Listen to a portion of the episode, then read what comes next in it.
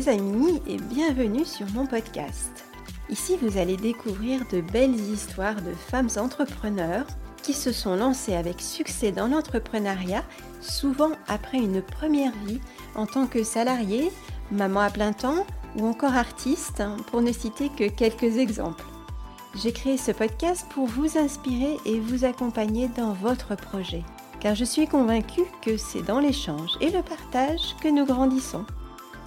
Je m'appelle Anne Guillou, je suis consultante spécialisée dans l'amélioration de la performance des petites entreprises. Alors si vous avez déjà lancé votre entreprise et que vous souhaitez augmenter la satisfaction de vos clients, l'efficacité de votre équipe ou encore réduire vos coûts ou tout simplement faire le point, contactez-moi et nous ferons ensemble un premier bilan de votre activité, gratuitement bien sûr. Vous trouverez tous les liens de contact dans les notes de l'épisode. Et à présent, place à l'invité du jour.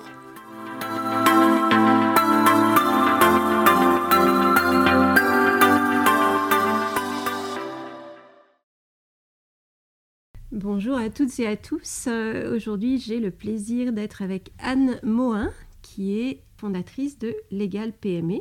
Bonjour Anne. Bonjour. nous sommes deux Anne ensemble aujourd'hui.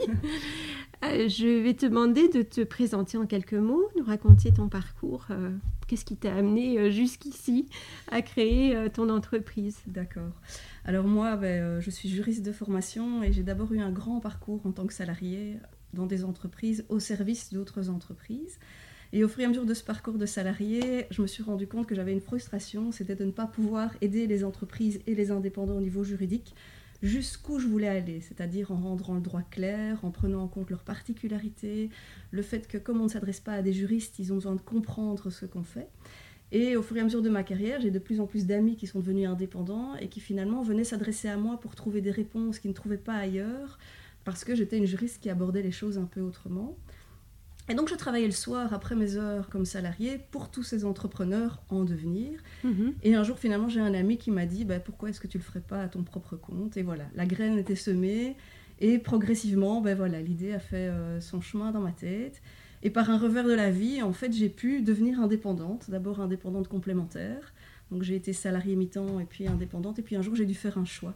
J'ai décidé de n'être qu'indépendante. Et c'est comme ça que Légal PME a, démarré progressivement avec ce, grâce à cette question qu'un de mes amis m'a posée en disant mais pourquoi tu ne le ferais pas? Il avait sonné cette petite graine euh, entrepreneuriale. et donc l'entrepreneuriat, c'est quelque chose qui, qui n'était pas en toi à la base, ça, a été un enchaînement d'opportunités. Euh, oui et non. Parce que, euh, bah, si, parce que j'ai mes grands-parents étaient entrepreneurs, ma maman était indépendante. Donc, quelque part, c'était déjà en moi, mais pas spontanément au début de ma carrière. Donc, c'est quelque chose qui est devenu avec le temps, par rapport à mon caractère aussi, où j'avais besoin de pouvoir euh, maîtriser la totalité de mon travail et de pouvoir donner à mon métier la direction que je voulais. Et donc c'est vraiment avec le temps, les opportunités de la vie, les petites graines semées qui ont fait que ben voilà, je suis devenue euh, un jour indépendante et puis entrepreneur. Parce que voilà, d'abord tout seul et puis un jour on devient chef d'entreprise. Euh, quelle différence tu fais entre les deux? Alors, quelle différence je fais? C'est une question qu'on me pose souvent.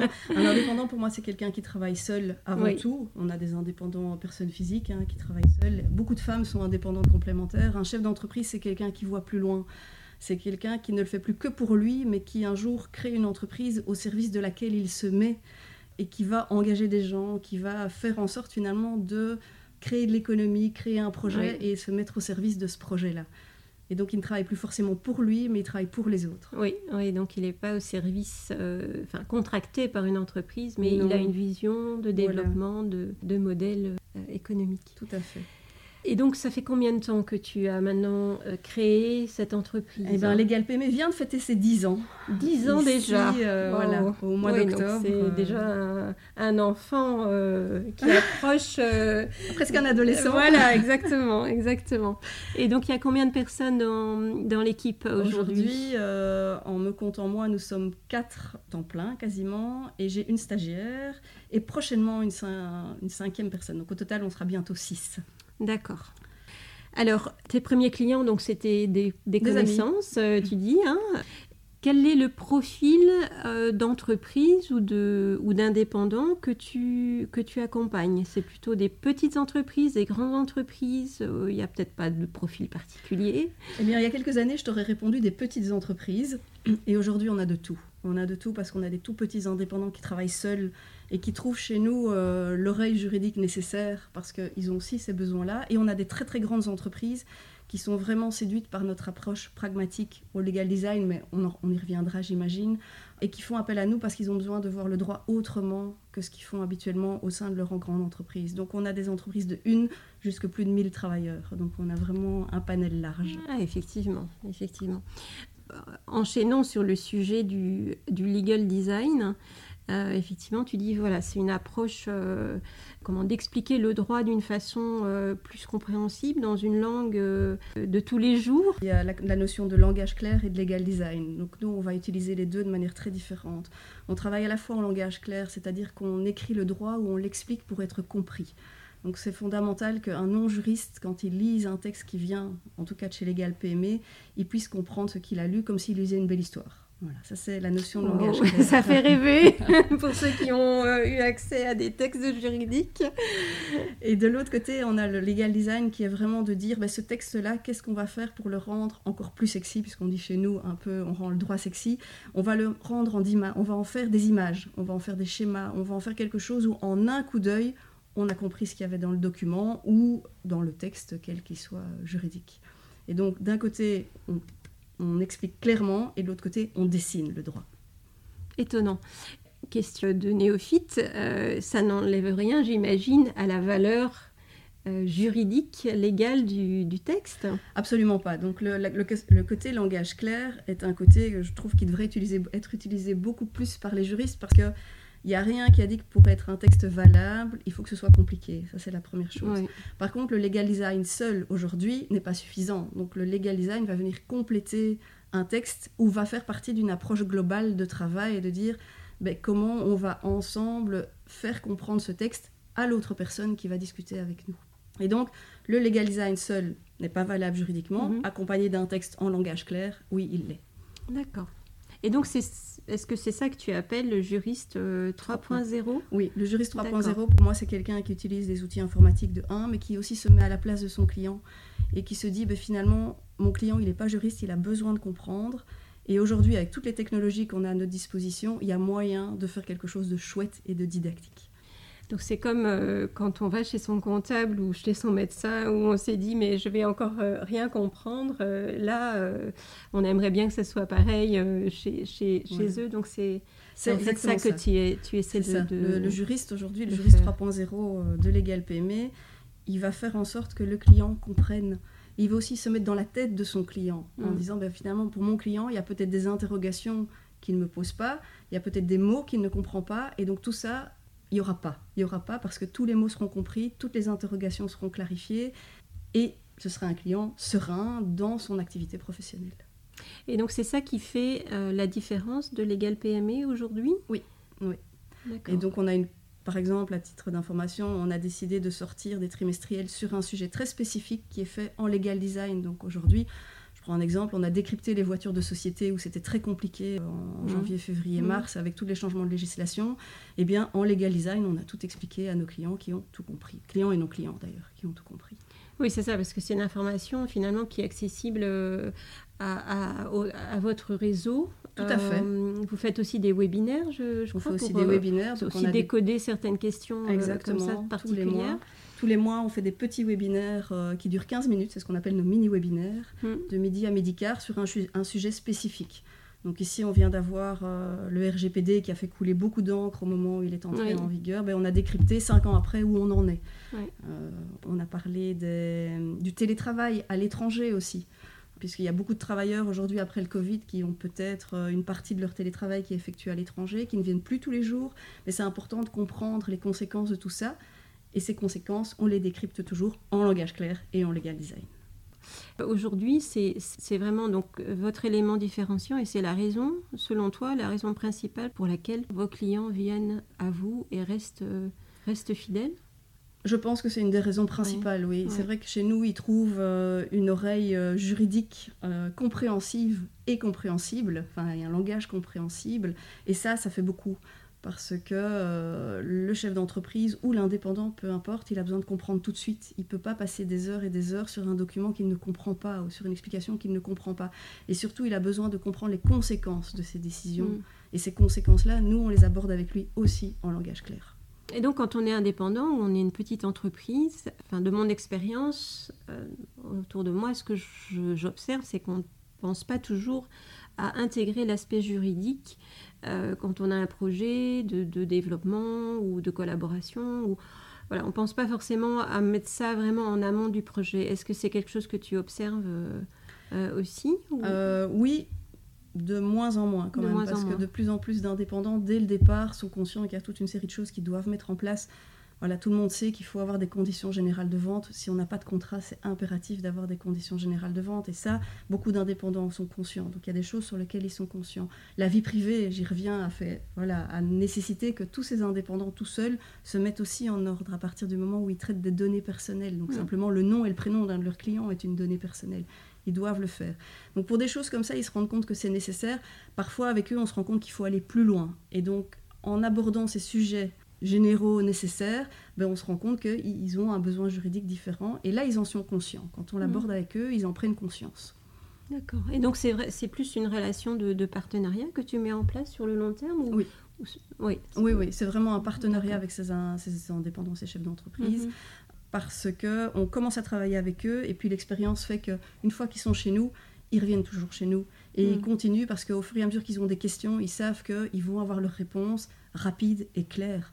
Et le partenariat se met en place pour des années souvent. Est-ce que vous avez des spécialités euh, de droit ou des domaines que vous ne couvrez pas? Euh, De nouveau, il y a quelque temps, je t'aurais répondu, répondu oui, on a des spécialités. Aujourd'hui, on a toujours des spécialités avec l'objectif de couvrir tous les aspects de l'entreprise. Donc, on voudrait bien que pour tous ces entrepreneurs, Legal PME soit, comme on dit, le one-stop shop légal. Donc, quelle que soit ma question juridique, je vais chez Legal PME. Et aujourd'hui, en fait, on répond à toutes leurs questions. On n'a pas toujours l'expertise en interne, mais quand on va chercher, quand on n'a pas cette expertise en interne, on va la chercher chez nos partenaires externes. Donc de la création d'entreprise jusqu'aux dossiers les plus complexes de, je sais pas, fusion, acquisition, euh, création de nouveaux sites, euh, euh, vous couvrez tout. Voilà, on couvre tout. Attention que c'est toujours du professionnel. Donc mm. on ne couvre pas des sujets particuliers comme le droit de la famille et tout ça. Donc on s'adresse exclusivement aux professionnels. Donc ta mission, si tu dois la décrire en quelques mots Rendre le droit accessible. tu, as, tu as utilisé euh, dans ton logo un papillon, un papillon rouge. Euh, pourquoi? Qu'est-ce que ça évoque? Quelle est la symbolique euh, derrière Alors le papillon, a quasiment toujours fait partie du logo de Legal PME. Pourquoi? Parce que le papillon, c'est symbole de légèreté. Et donc, avec notre objectif de rendre le droit accessible, on a envie de rendre le droit léger, que les personnes n'aient plus peur de se dire Le droit, c'est compliqué. Non, aujourd'hui, le droit, ça doit être quelque chose de léger, de compréhensible, d'où la signification du papillon. Première signification. La deuxième partie du papillon, c'est aussi, avec notre expérience pour diverses entreprises, on utilise des pratiques qu'on a découvertes dans des entreprises, des choses qu'on a mises en place pour les apporter dans l'autre, dans, dans mhm. une autre entreprise. Et du coup, on vole d'entreprise en entreprise. Ah, que c'est joli. Euh, et je crois aussi que tu donnes des formations, si je ne me trompe, en entreprise sur certains sujets. Je donne des formations en entreprise à la demande alors. Donc là, on, on a quand même déjà beaucoup de travail. Donc les formations, elles sont plus spécifiques quand les entrepreneurs nous les demandent. Et ça, c'est par exemple sur du droit social Du droit euh, social, du droit commercial. On en a fait sur la vie privée beaucoup aussi. On va euh, sensibiliser les, en interne les travailleurs et les chefs d'entreprise hein, mhm. À l'importance de la vie privée, mais comment aussi euh, combiner vie privée et vie professionnelle, c'est les principales en fait. Quelles ont été tes principales difficultés? Tu fais le, point sur ces dix ans. je pense comme beaucoup de femmes, prendre confiance en nos capacités à être chef d'entreprise, mhm. ça c'est fondamental. Ça, a pris combien de temps d'ailleurs entre le, ton début en, tant qu'indépendante et le moment où tu as vraiment créé, euh, formé une équipe euh, autour de toi? Ouais, six, facilement 6 ans. D'accord. Donc, euh, parce que euh, au début, ben, comme beaucoup de femmes, on, est un peu le nez dans le moulin, on va vraiment le nez dans, dans son travail, on réfléchit pas. Et puis un jour, on se rend compte qu'on a besoin de déléguer, de, de mhm. grandir. Mais pour le faire, il faut avoir pris confiance en ses capacités entrepreneuriales. Et ce travail-là, chez moi, a pris un peu de temps. Et puis aujourd'hui, voilà, à partir du moment où on a cette confiance, ça démarre, mais il faut surtout pas hésiter à, foncer et se dire, mais oui, j'en suis capable. Est-ce que tu t'es fait accompagner euh, là-dedans, que ce soit au niveau de l'entreprise ou, au niveau personnel? Alors j'ai eu deux types d'accompagnement, oui. Une coach qui m'a euh, accompagnée pendant une grosse année et demie sur le positionnement de l'égal PME. Donc euh, mhm. vraiment aller voir ce qui pour moi était important. Et il en est ressorti que c'était le droit accessible. Et donc on a avancé dans cette direction-là. Et puis j'ai eu un deuxième accompagnement qui prend fin ici maintenant, où là c'est un réseau d'entrepreneurs où on a un entrepreneur averti qui nous accompagne pendant une durée de deux ans. Et donc là, on est beaucoup plus dans une discussion ouverte liée à l'entrepreneuriat et comment euh, avancer euh, dans, dans l'évolution de cette entreprise. Et quels, quels, ont été les, les, bénéfices, les avantages que tu as trouvés dans, dans, dans ces accompagnements? Pouvoir partager. Donc on mhm. parle beaucoup de la solitude de l'entrepreneur, mais effectivement, quand on est seul, on doit prendre toutes les décisions mhm. seul. Et oui, ça a du positif parce qu'on peut avancer, euh, mais c'est aussi bien de discuter avec d'autres personnes qui vont avoir un autre regard et puis qui vont parfois aller appuyer où ça fait mal, comme on dit, l'endroit où on n'a pas envie d'aller, mais on sait que c'est nécessaire d'y aller et c'est nécessaire de s'y pencher. Et donc ça, c'est vraiment une richesse incroyable. Comment est-ce que tu vois l'avenir aujourd'hui pour l'entreprise? Alors l'avenir pour Legal PME, eh ben, moi j'ai comme l'objectif de créer de l'emploi, j'ai envie de laisser euh, vraiment un jour euh, mon entreprise, qui est une entreprise fructueuse, en ayant créé de l'emploi ici, euh, principalement pour des jeunes, parce que j'engage quand même pas mal de jeunes qui ont cette vision du droit. Mhm. Et donc l'évolution, c'est vraiment continuer à créer de l'emploi, continuer à avoir de plus en plus d'entrepreneurs qui viennent chez nous parce qu'ils ont envie de faire du droit autrement. Et quand on en discute en équipe, on a vraiment envie de révolutionner le droit. Wow, ça c'est une belle ambition. Merci. Et à part le droit, euh, est-ce que tu as d'autres passions? Ah oui, moi je suis très créative, bah, c'est lié. Hein, bah, C'est lié, c'est que c'est assez étonnant pour une juriste. voilà, moi je suis très, très euh, créative. juriste, c'est plutôt cerveau gauche. Euh. On m'a toujours dit que je n'avais pas un caractère de juriste et ah, bah, voilà. un profil de juriste. Je suis passionnée par le droit, mais je suis passionnée par d'autres choses aussi. Donc euh, moi je suis quelqu'un qui dessine beaucoup, qui crée beaucoup de mes mains. Donc j'ai besoin de ce côté manuel pour, pour faire le contre-pied à, mon mhm. métier très intellectuel finalement. Et on retrouve ça dans le legal design, en fait. Donc j'ai allié les deux, vraiment, euh, ce plaisir-là. Euh, ça, c'est vraiment une de mes passions. Et je lis énormément, et de tout. voilà, du roman jusqu'à l'essai, en passant par euh, le professionnel. voilà. C'est toi qui as dessiné ton logo ou... Non, pas cette fois-ci. La question me brûlait les lèvres. Et, donc ça, c'est la, façon dont tu te ressources, euh, ces, activités créatives? Oui, oui, mm. euh, effectivement, oui. C'est vraiment nécessaire pour se vider la tête. Et euh, je tente beaucoup de choses, donc je vois quelque chose qui me plaît, je fais, ah, bah, je vais essayer de le faire moi-même, et go, on y va. Alors, parfois réussi, parfois raté, mais c'est un vrai plaisir. On sent en tout cas que tu es euh, passionné effectivement par, euh, par ce que tu fais, par ta mission. Euh, donc on a parlé de, de, ta mission, tu as évoqué aussi ton accompagnement où, la coach t'a aidé à y voir clair en fait sur le positionnement. Quelles sont les, valeurs de Legal PME qu'est-ce, qu'est-ce que, Quelles sont les valeurs que vous mettez en avant? Alors nous, on a bah, une des premières valeurs, c'est la clarté, donc ça c'est sûr, mhm. pour nous c'est nécessaire. Et la valeur de respect respect non seulement de mes collaboratrices, mais respect du client. Et euh, avec cette notion de se dire, on n'est pas notre client et donc c'est important de se mettre à la place d'eux. Donc ça, c'est fondamental.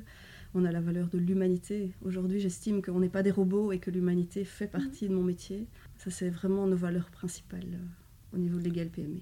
Pour en revenir à, tes clients, donc tu, évoquais les premiers clients étaient, étaient des amis euh, ou des connaissances. comment ensuite tu as développé ta clientèle? Par le bouche à oreille. Voilà, ça a pris du temps parce que moi je suis quelqu'un de très patient. Je voulais euh, que les personnes qui travaillent avec moi viennent parce qu'elles pensaient, elles croyaient fermement dans cette manière de voir le droit. Et donc c'est mes premiers clients qui ont parlé de moi à d'autres personnes, qui ont parlé de moi à d'autres personnes, qui nous ont, enfin un jour qui ont parlé de nous à d'autres personnes. Mhm. Et c'est vraiment le bouche à oreille qui a fait beaucoup. Et depuis ces dernières années, ben, beaucoup les, les, réseaux, euh, le réseau social, mhm. LinkedIn, qui est fondamental pour nous. Mhm. Mais ça reste quand même encore beaucoup de bouche à oreille. Oui, tu as une idée de, justement euh, combien de personnes viennent chez vous par LinkedIn, par exemple? Oh, Je dirais un tiers de nos clients. Oh, c'est quand même assez euh, significatif. Hein. Et quand tu parles de réseau, donc de, tu, as, tu fais peut-être partie ou tu as fait partie de, de réseaux d'entrepreneurs? J'ai fait partie de réseaux d'entrepreneurs, au tout début des réseaux exclusivement féminins, parce qu'il y a une bienveillance chez les femmes qui est plus difficile quand on est dans un, un monde mixte. Et puis un jour, j'ai basculé sur un, des réseaux mixtes qui sont beaucoup plus riches que les réseaux féminins. Riches en quel sens? Riches en échanges, riches en type d'entrepreneurs, beaucoup plus variés aussi dans les manières de voir les choses. Les femmes ont ça de, de fort entre elles, c'est qu'elles sont toutes bienveillantes, c'est beaucoup de respect, beaucoup d'humanité, très calme. Là où un homme va, un réseau mixte, par le fait qu'il y ait des hommes, vont être beaucoup plus rapides, ils vont avancer, ils vont tirer, ils vont secouer aussi, ce que les mhm. femmes font beaucoup moins entre elles. C'est intéressant, oui. Et, j'imagine aussi, enfin, en tout cas, moi, ce que j'observe, c'est les femmes sont, sont souvent dans des métiers d'accompagnement, de conseil ou même de bien-être. Et les hommes euh, ont peut-être, voilà, plus typiquement plus euh, d'autres types d'activités, peut-être plus commerciales, industrielles, euh, bon, du service aussi, bien sûr, mais est-ce que c'est quelque chose que tu observes aussi Oui, les femmes vont être dans des métiers, je vais dire, plus de service calme, je mm. dirais, alors mm. que les hommes, c'est plus varié. Après, j'ai des clientes qui sont euh, des femmes chefs d'entreprise dans des métiers très masculins. Et c'est aussi très riche d'échanger avec elles parce qu'elles ont une autre vision des choses. Mais c'est vrai que la différence entre hommes et femmes est celle que tu as dite. Donc les mm. femmes, plus bien-être, plus service, plus à travailler seule aussi. Là où un homme finalement va avancer beaucoup plus vite et va avoir des entreprises qui souvent grandissent plus vite aussi. Oui, donc va être dans le développement, créer une équipe, euh, croître, la recherche du, du, profit, parce que c'est pas, un, tabou, hein, hein euh, c'est pas un gros mot. Euh, sans profit, bien l'entreprise elle ne, elle ne survit pas, donc, donc ça c'est clair. Mais de façon peut-être beaucoup plus claire et avouée en fait. En fait, je pense qu'un homme se pose moins de questions qu'une femme aussi, et il va voir quelque chose, il va dire c'est intéressant, il va foncer. Là où la femme va beaucoup plus peser le pour et le contre et va plus hésiter. Après, il y a des femmes qui sont défonceuses et euh, je pense que je fais partie de ces femmes-là aussi. Mais je pense, de mon expérience, je vois cette différence entre les hommes et les femmes. Euh, les femmes plus calmes, les hommes plus, plus directs et mm, plus mm, à avancer. Mm. Qu'est-ce que tu dirais aujourd'hui à un entrepreneur ou une entrepreneur qui, euh, qui aurait envie de se lancer? Allez-y, foncez, croyez en vous. Il faut jamais mettre ses projets de côté. Et surtout, il faut croire en ses rêves, parce que les femmes vont beaucoup plus démarrer une activité sur base d'un rêve. Mais c'est grâce au rêve qu'on crée une activité, et il faut y aller.